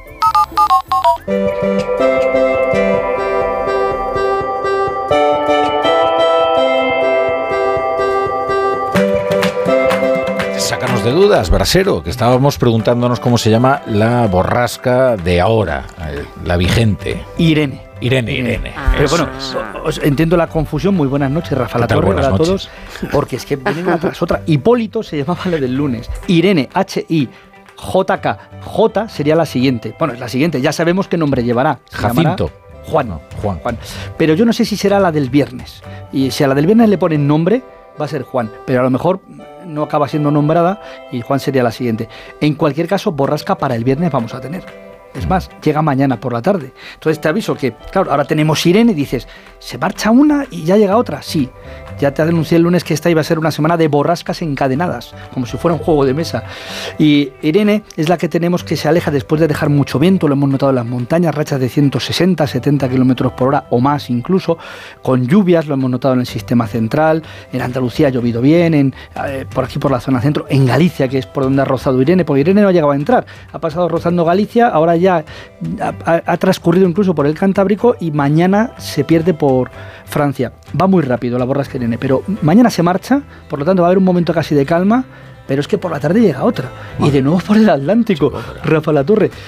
Así que resumen del jueves, eh, viento mucho menos que hoy, aunque todavía por la mañana puede soplar fuerte en zonas del este de la península y Baleares, lluvia, Galicia y Cantábrico sí, oeste de Canarias, por ejemplo en La Palma o en el Hierro, y luego por la tarde, que es cuando se, animan otra vez las lluvias por Extremadura, el oeste de Andalucía, de Castilla-La Mancha, por ahí va a entrar la nueva borrasca, de momento sin nombre, pero con una peculiaridad. ¿Quieres saber cuál? ¿Cuál? Que esa que entra mañana por la tarde sigue avanzando el viernes. El viernes de nuevo avanza por casi toda la península, con lluvias que incluso pueden ser más que hoy, viernes, pero se va a encontrar con una bajada de temperaturas, con aire frío que va a ir entrando el viernes y aire frío más borrasca, nieve. Que es lo que ahora no tenemos porque las temperaturas están muy altas. ¿Cómo? Altísimas. Que están teniendo en otras zonas de Europa. Yo aquí no veo tanto. el fin de semana nieve. No, no, no, no. Viernes, que esto es muy rápido, Rafa. Ah, y ya eh, se va inmediatamente. El fin de semana, esta borrasca se habrá marchado, pero nos va a dejar el frío. Mm. Así que después de un viernes que estaremos atentos a esas posibles nevadas, sobre todo mitad norte en cotas no muy altas, llegará un fin de semana de abrigo, pero ya no de paraguas. Ya lo sabéis, estabas todos preocupados con el tiempo. Pues ya lo sabéis. Y con los nombres.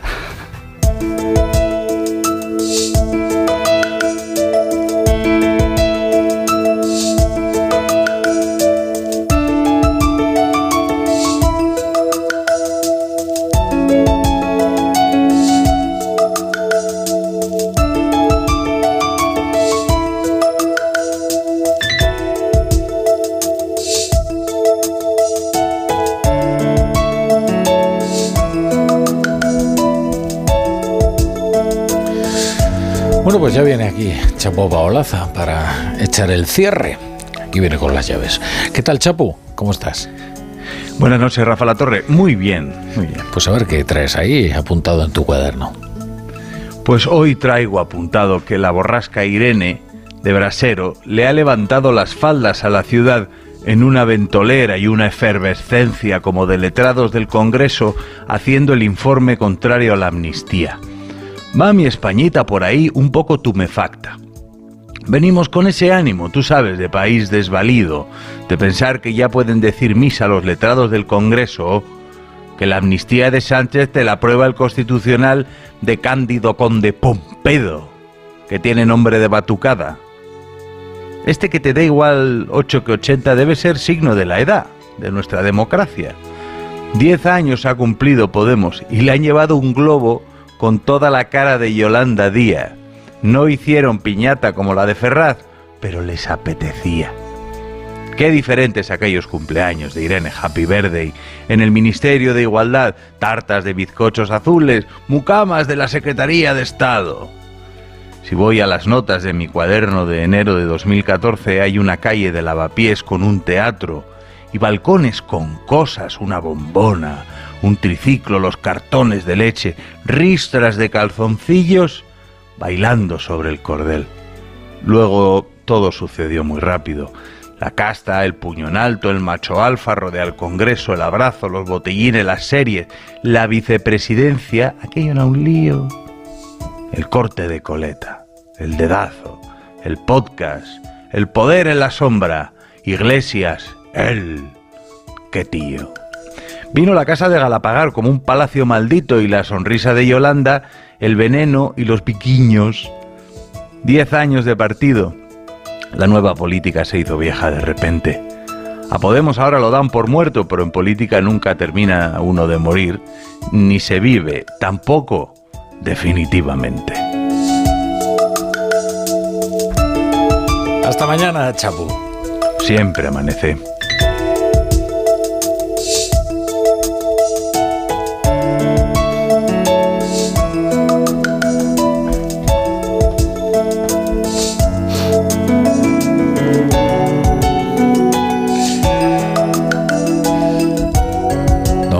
Es así que es que a la audiencia le gusta mucho este fondo musical. De Estabas despistando. nos vamos, nos vamos. No, ya, ya no, no, empieces como el profesor Rodríguez Brown, ¿eh? que se está tocando el reloj desde que llega.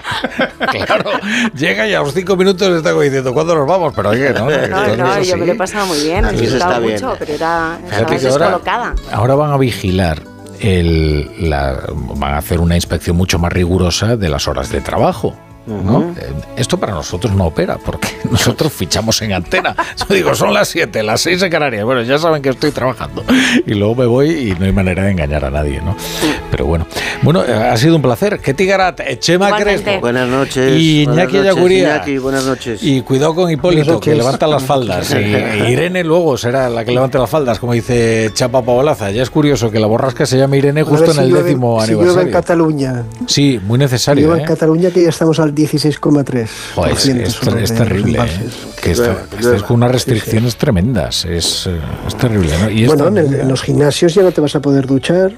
Claro. Por ejemplo, van a parar. Bueno, eso no es tan importante, ¿no? Para los que vais al gimnasio, los que tenéis tiempo. aquí después de una, después de una clase de spinning. Hasta de ducharnos tenemos tiempo. Fíjate. Claro que sí. Bueno, hacéis el lavado del gato, ¿no? Bueno, eh, querido Iñaki, no, no, no, no, tampoco esto es, tremendo. Es verdad que es la noticia, esto sí que es verdaderamente importante y acuciante. Que llueva, que llueva mucho. Y que nieve, sobre que nieve, y que nieve. Juanjo la Iglesia, hasta mañana. Hasta mañana. Y ustedes se quedan con el Radio Estadio Noche. Nosotros eh, regresamos pronto.